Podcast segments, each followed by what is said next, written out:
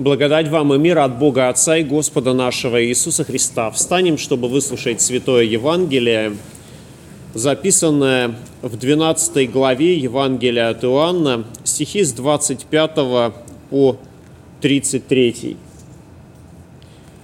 Господь наш и Спаситель сказал, «Любящий душу свою погубит ее, а ненавидящий душу свою в мире всем сохранит ее в жизнь вечную». Кто мне служит, мне да последует, и где я, там и слуга мой будет. И кто мне служит, того почтит Отец мой.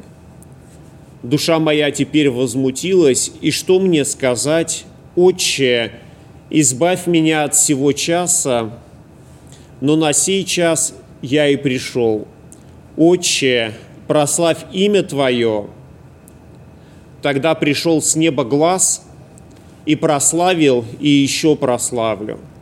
Народ, стоявший и слышавший то, говорил, это гром, а другие говорили, ангел говорил ему. Иисус на это сказал, не для меня был глаз сей, но для народа, ныне суд миру сему. Ныне князь мира сего изгнан будет вон и когда я вознесен буду от земли, всех привлеку к себе». Сие говорил он, давая разуметь, какую смертью он умрет. Аминь. Это святое Евангелие. Слава тебе, Христос. Присаживайтесь, пожалуйста.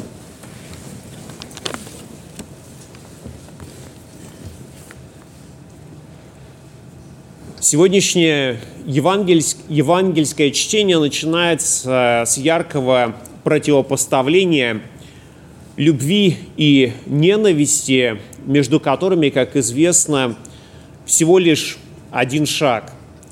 И что интересно, в данном случае объектом и субъектом любви и ненависти э, является душа. Душа человека, или как в некоторых переводах говорится, своя собственная жизнь. И также мы видим в сегодняшнем евангельском тексте очень такое необычная констатация, потому что с, люб, с, люб, с любовью у нас связано все что-то хорошее, а ненависть это вот что-то жуткое, неприятное – но в сегодняшнем евангельском чтении мы слышим как будто бы такую другую мысль, что любовь, она губит, а ненависть сохраняет. Как вообще это оказывается возможным? И действительно, любовь – это такое состояние, которое очень сложно описать, словно привести ее к каким-то формулам, каким-то описаниям. Хотя и многие люди пытаются найти а, нужные слова, чтобы описать, что такое любовь. А, в Писании тоже говорится о любви, и главное, наверное, утверждение, которое мы можем найти в Библии, а, это утверждение того, что Бог есть любовь. Но если мы посмотрим на Ветхий Завет, то в Ветхом Завете мы можем видеть и другие очень яркие эпитеты, связанные с любовью. И в частности, в книге «Песнь песней» говорится, что крепка, как смерть, любовь. И опять же, мы видим, что смерть и любовь, они идут вместе. Когда человек влюблен, конечно, ради своей любви он готов даже, даже умереть. И поэты, писатели воспевают это чувство, описывая смертельное объятие любви. Но во всех воспеваемых поэтами и писателями историях мы всегда видим как минимум два участника. Э, любовь не может быть такой односторонней, и даже когда мы говорим о такой безответной любви, то мы все равно говорим о том, что все равно есть всегда двое. И по этой причине именно возлюбить свою душу оказывается губительно. Потому что в этой любви ты оказываешься только один, ты замыкаешься сам на себе. Это то, что мы называем эгоизмом. И эгоизм – это такое действительно странное чувство, которое может оказаться для человека очень и очень губительным. Поэтому возлюбить свою собственную душу оказывается губительно – а вот любить ближнего своего, как самого себя, оказывается очень даже правильно, потому что в этой, э, в этой заповеди Божьей как раз тоже присутствуют двое.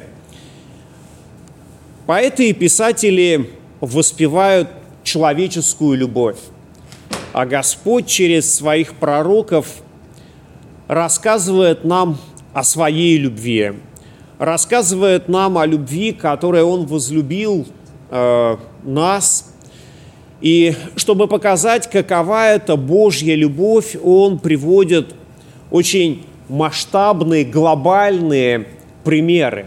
Это пример Богом избранного народа, который описывается нам в Ветхом Завете. И, конечно, читая Ветхий Завет, мы можем сказать, что это непосредственно история Божьей любви к одному конкретному народу, который был избран Богом. Но именно через вот это глобальное такое э, избрание, через вот эти многочисленные события, которые произошли в истории израильского народа, Господь э, показывает нам, насколько великой является любовь к нам. Почему Господь избрал один народ, хотя мы говорим о том, что Он любит всех, невзирая на лица, невзирая на происхождение, несмотря на наш возраст, но почему Он в качестве объекта э, своей любви, Он выбирает один э, народ? Ответ мы можем найти в самом Писании, и ответ – Э, заключается в том, что мы найдем непосредственно, например, у, пророк, у пророка Малахии, «Я возлюбил вас, — говорит Господь, — а вы говорите, в чем явил ты любовь к нам? Не брат ли Исаф Иакову? Говорит Господь, и однако же я возлюбил Иакова». И тем самым показывается, что э, причина Божьей любви является в самом избрании. Господь выбирает израильский народ, но также Он и выбирает и нас, потому что мы являемся Его детьми, Его творением. Почему Бог избрал конкретно израильский народ, а не какой-то другой? Об этом многие люди размышляют, и, наверное, э, ответов может быть несколько. Но прежде всего мы должны сказать, что история вот этих взаимоотношений Бога и израильского народа, она начинается, опять же, с одного человека, с избрания одного человека.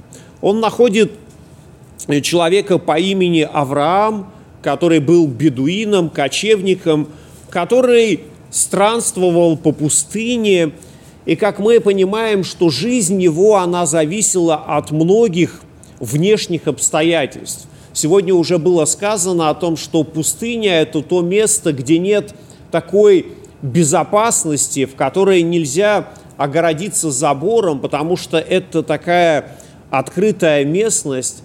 И вот когда Авраам слышит голос Божий и откликается на него, когда он отправляется в то место, которое Господь направляет его, э, он оказывается э, тем человеком, который откликается на призыв, откликается на Божью любовь, понимая, что Господь его не оставит, Господь позаботится о нем. И мы видим в жизни Авраама, что происходят различные события, и те испытания, которые он переживает, они действительно оказываются очень серьезными. Господь обещает ему, что потомство его будет многочисленным, как морской песок. И что если кто-то может посчитать звезды на небе, то также можно и посчитать потомство этого человека. Но в то же самое время все эти обетования оказываются для Авраама очень серьезным испытанием. И, наверное, самое большое испытание, которое произошло в его жизни, это когда он берет своего сына и поднимается с ним на гору, чтобы совершить жертвоприношение. И он восходит э, высоко и уповает на то, что Господь все же будет верен своим обетованиям, будет верен своим обещаниям. И когда Авраам оказывается готов принести в жертву своего единственного сына, которого он ждал всю свою жизнь, Господь останавливает его, показывая тем самым, что обетования его, они исполняются. Господь показывает, что Он действительно возлюбил, и все, что Он обещал, Он исполнит.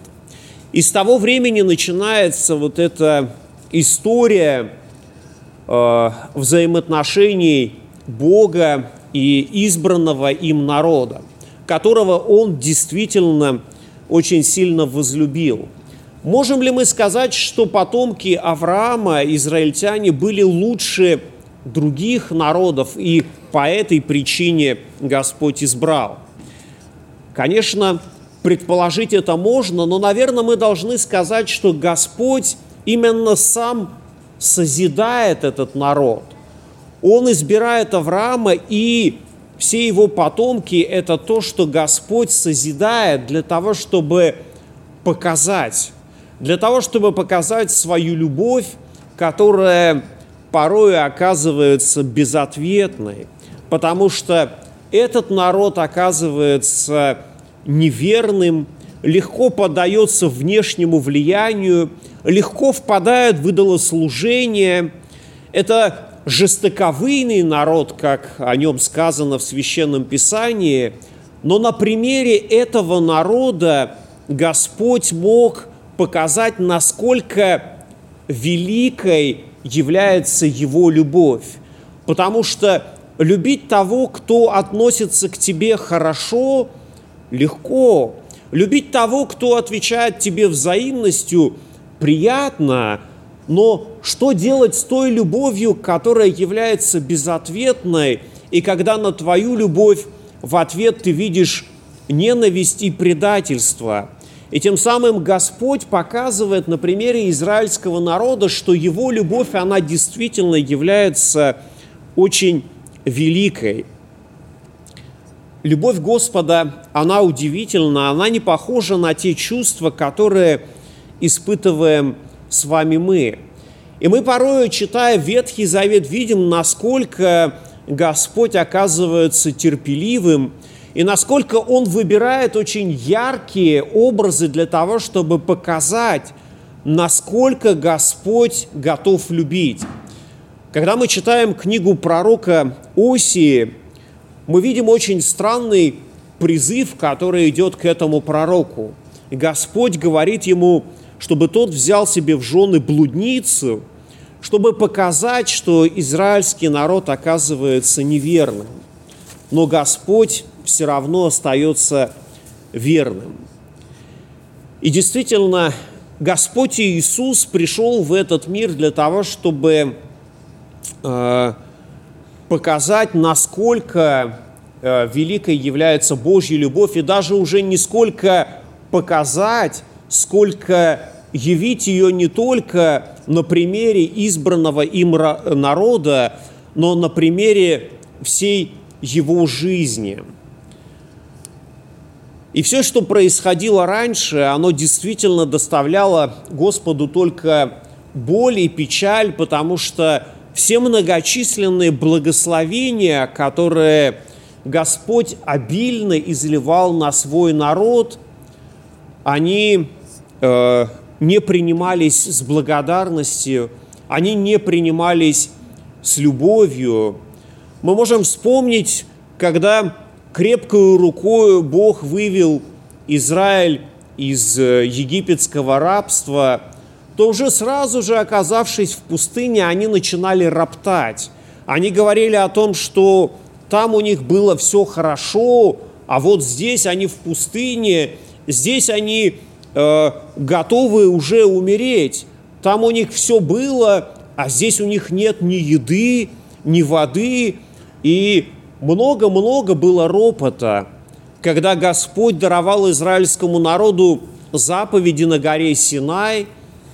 Во время того, как Господь беседовал с Моисеем, израильский народ уже тогда смог отвернуться от Бога, сделав себе золотого тельца, которому они поклонялись. И мы видим многократно, как это все происходит, что Израиль снова и снова отпадает от Бога. И это все написано не просто так, это все написано как некоторый пример для нас. Ведь в истории израильского народа, в том, что написано в Ветхом Завете, мы можем видеть историю каждого из нас.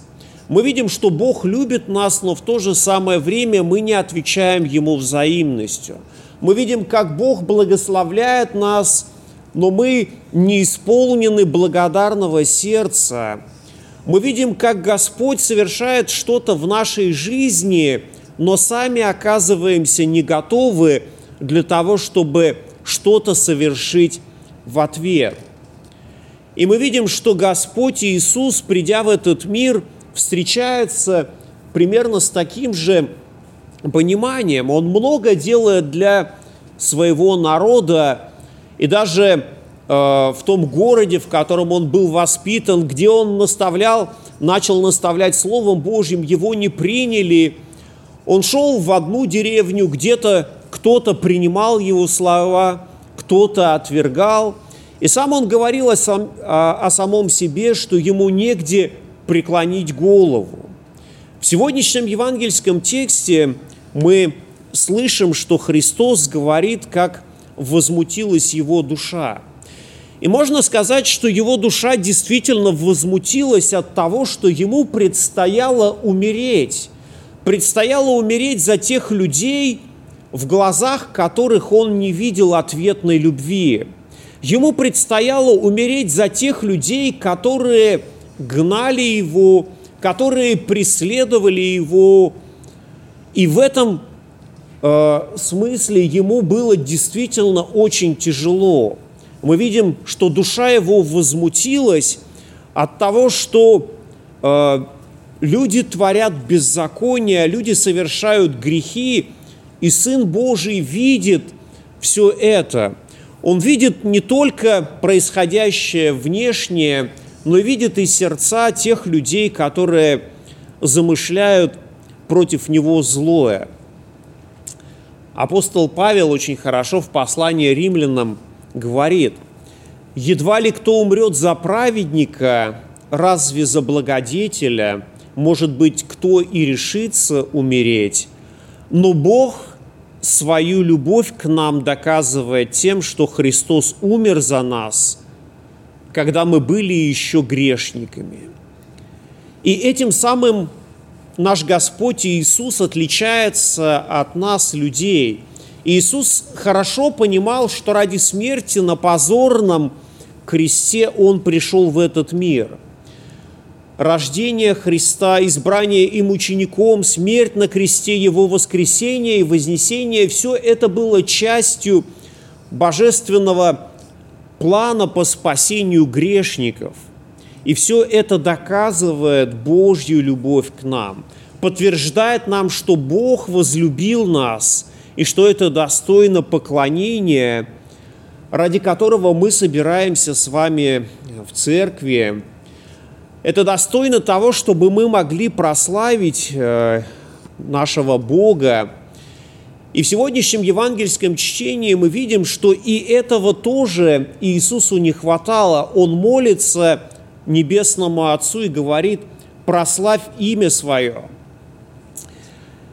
Все, что делал Иисус, Он делал для того, чтобы слава Божья э, была явлена в этом мире, чтобы имя Божье было прославлено. Но мы с, мы с вами можем вспомнить, что имя Божье оказалось в некотором небрежении, ведь израильский народ, получив заповедь не произносить имени Господа Бога напрасно, они настолько устрашились этой заповедью, что имя Божье не произносили даже для того, чтобы прославить Его.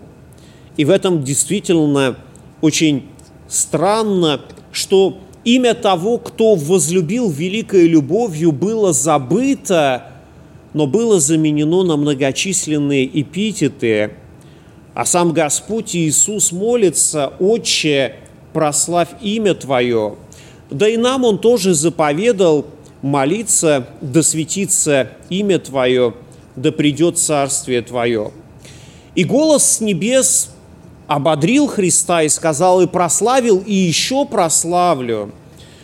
Но, конечно, это было не только для Иисуса, как и мы читаем с вами, но прежде всего для того народа, чтобы они могли услышать этот голос и уверовать. Дорогие братья и сестры, у нас наступает время Великого Поста – когда мы снова приближаемся к тем далеким событиям, как вход Господень в Иерусалим, великая трапеза с учениками, предательство, суд, смерть и, главное, воскресение и вознесение на небеса. И весь этот период жизни нашего Господа и Спасителя показывает нам, что да, Его любовь к нам, она настолько велика, что Он – умирает за нас. И Его любовь настолько к нам велика, что Он воскресает для нас. Его любовь к нам настолько велика, что мы Его смертью и воскресением мы с вами можем жить. Можем жить не только здесь, на земле, но и в вечности. И это действительно для нас очень важно, что Господь воистину возлюбил нас. И как сегодня мы с вами слышали из первого послания к Коринфянам, замечательные стихи, которые воспевают любовь, которые говорят о том, что это великая любовь, которая никогда не, приклад... не прекратится.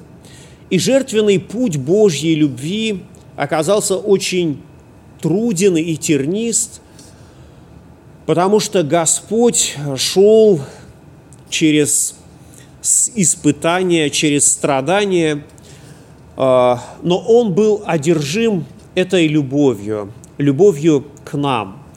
И сегодня мы с вами можем ощутить эту любовь, потому что Господь через эти страницы Святого Писания обращается к нам, желая нас ободрить, желая нам возвестить о том, что за наши грехи Господь умер. Ради нашего оправдания Он воскрес.